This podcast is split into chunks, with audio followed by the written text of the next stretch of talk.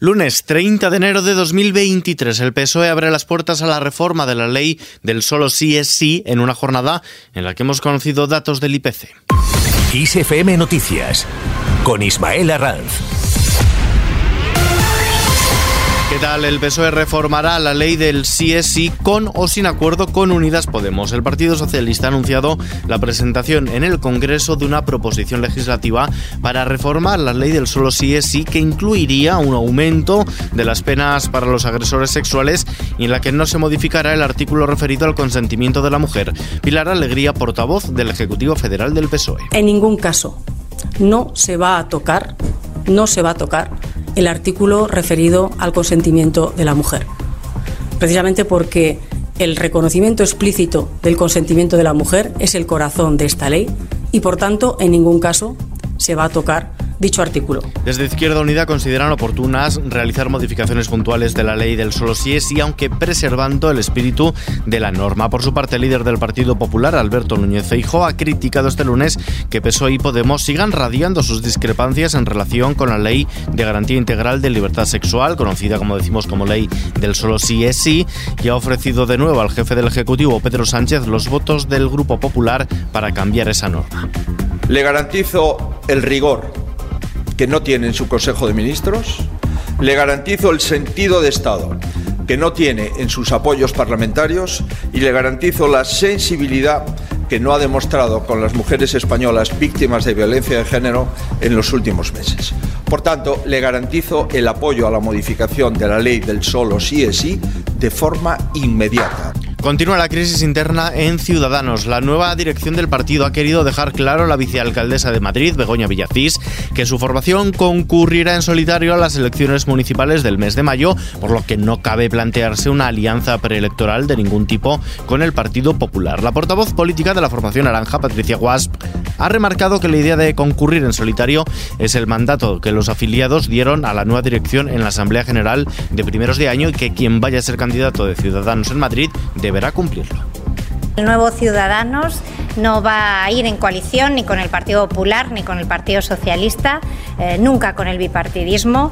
Y además otra, otra cosa diferente son las, eh, las eh, plataformas municipales, partidos municipalistas con los que ya les puedo decir que hace meses que se viene trabajando este tipo, este tipo de coaliciones con partidos locales. En los últimos días Villacís se ha expresado públicamente a favor de que la dirección del partido dé libertad a los cargos para decidir si con concurren a las elecciones de mayo en listas con el Partido Popular. Varios varones de esta formación, como el castellano y el leonés Alfonso Fernández Mañueco, el murciano Fernando López Miras y el castellano manchego Paco Núñez, han abierto la puerta a cargos de ciudadanos que aporten talento, como la vicealcaldesa de la capital, Begoña Villacís. Sin embargo, la presidenta de la Comunidad de Madrid, Isabel Díaz Ayuso, no la ve dentro del Partido Popular que ella preside. Lo mejor de Ciudadanos ya se vino conmigo y ahora si tienen conversaciones a nivel nacional yo ahí no tengo nada que opinar.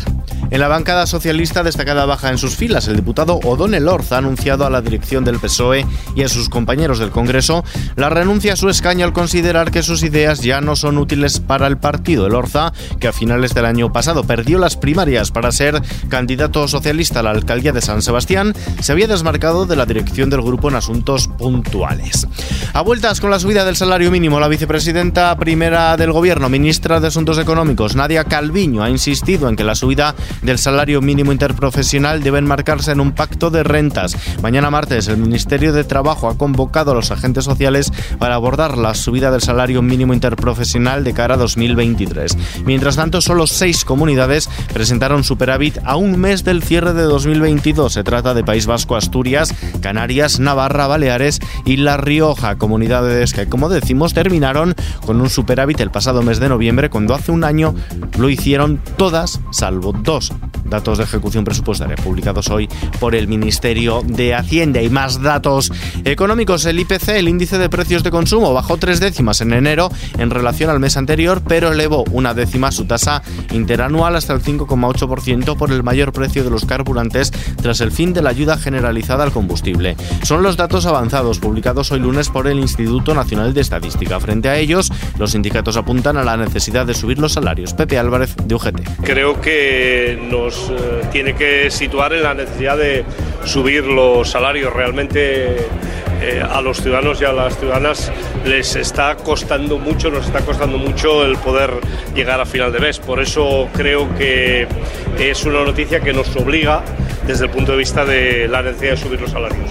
En este sentido, por cierto, el precio de la luz bajará mañana martes un 5% hasta los 130 euros el megavatio hora, lo que convertirá enero en el mes con la electricidad más barata desde mayo de 2021, de acuerdo con los resultados de la subasta celebrada en el mercado mayorista, con una media de 70,8 euros el megavatio hora. Enero registrará de este modo, como decimos, el precio más bajo de los últimos 20 meses, un descenso que se produce gracias a la menor demanda de gas y a la elevada producción de las tecnologías renovables que han concentrado cerca del 60% de la generación eléctrica en enero con picos de hasta el 70% en determinadas jornadas. La bolsa española por su parte ha bajado el 0,12% este lunes, aunque mantiene el soporte de los 9.000 puntos. En concreto, el índice de referencia del Parque Nacional, el IBEX 35, retrocede hasta los 9.049 puntos. El euro se cambia por un dólar con 9 centavos. Y vistazo ahora a la previsión del tiempo.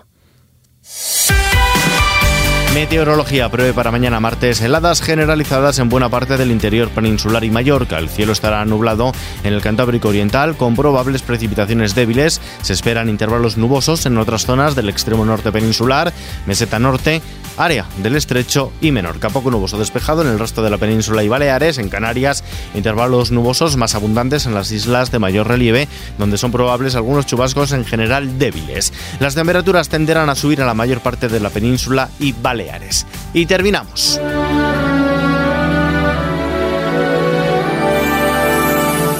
Como una promesa eres tú, eres tú, como una mañana de verano. Sí Esplácido Domingo entonando el clásico Eres tú de Mocedades. Y es que la formación liderada por Izaskun Uranga ha presentado esta nueva versión con el motivo de su 50 aniversario para la que han contado con la colaboración del tenor.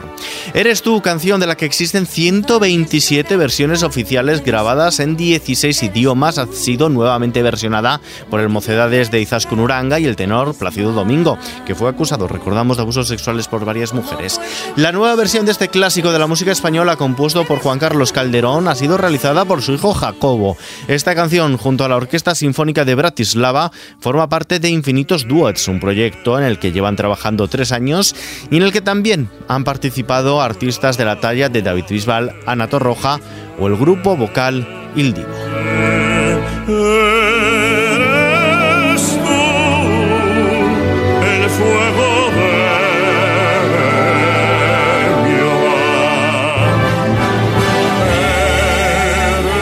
nos despedimos por hoy. Información actualizada cada hora en XFM y ampliada aquí en nuestro podcast XFM Noticias. Gustavo Luna en la realización. Un saludo de Ismael Arranz. Hasta mañana.